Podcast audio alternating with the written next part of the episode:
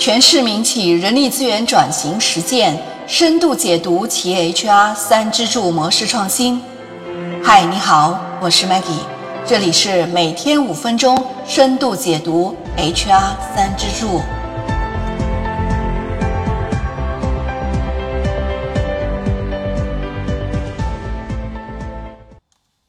上一期我们和大家说到，现在的组织具有去中心化、扁平化、分布式等等组织特征，使组织更加快速地响应外界的变化。这时，企业更渴望的是推动员工的自驱动、自管理，从而形成一个从被动到主动的自组织管理形态。今天呢，我们接着往下说，腾讯是如何实现。自组织管理模式的，而腾讯公司在这个方面呢，做出了自己深入的探索，并在二零一零年的三月正式提出建立专家中心、共享服务中心和业务伙伴的 HR 三支柱的组织架构的概念，形成了客户价值导向的人力资源管理的组织架构。大家可以看到我们的 PPT 上有这个架构图。在二零一四年，为了进一步将 HR 服务产品化，为客户用户提供端到端的交付，那么腾讯呢就把共享服务中心，我们简称它为 SSC，升级为了叫共享交付中心。而在腾讯呢，不叫 SSC，而叫 SDC，它的英文全称是 Shared Deliver Center，。简称就是 SDC，取每一个英文单词的第一个首字母。腾讯的 HR 三支柱的各个支柱的职能组织呢，在我们这张 PPT 上已经可以看得非常清楚了。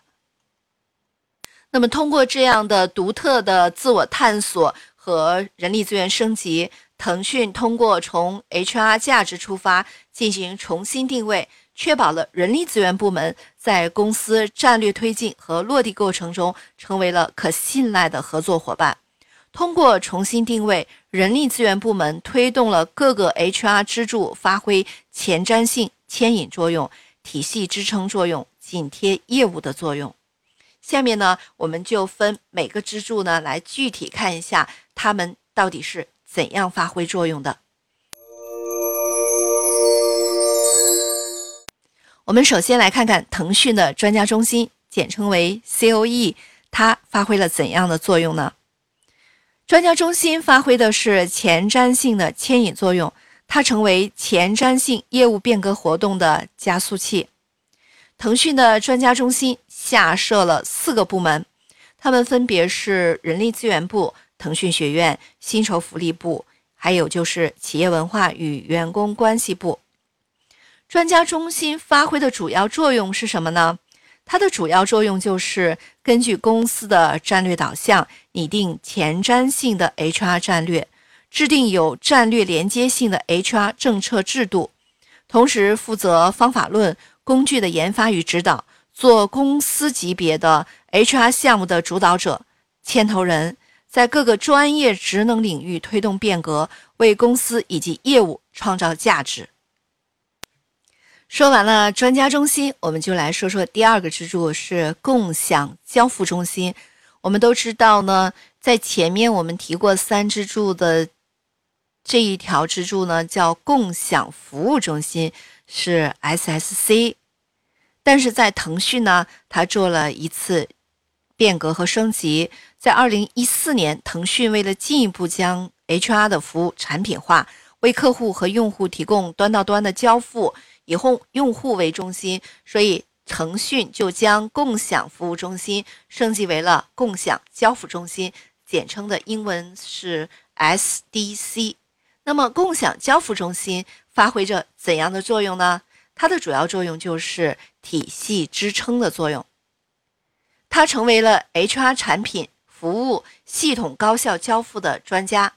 而腾讯的。共享交付中心呢，主要包括了这样一些部门，呃，HR 信息建设中心、HR 系统开发中心、运营服务中心以及四大区域的人力资源中心。这四大区域主要分布在北京、上海、成都和广州。为了发挥共享交付中心的体系支撑作用呢，需要 HR 提供面向业务和员工的 HR 专业交付服务，搭建 HR 业务运营体系和功能管控的统一的平台。最后呢，我们就来说说第三条支柱，就是大家比较熟悉的业务伙伴 HRBP。那么 HRBP 发挥着怎样的作用呢？它的作用主要就是紧贴业务的作用，成为业务部门团队管理问题快速诊断的顾问。腾讯一共有七大事业群和一个职能系统，那事业群或者是职能系统都设有 HR 中心，构成了 HRBP。那么 HRBP 的主要职责是什么呢？它的主要职责就是诊断。并且满足业务部门发展过程中的业务部门个性化的 HR 需求，成为业务部门专业的 HR 顾问，为他们提供灵活性的、有针对性的一站式的 HR 解决方案。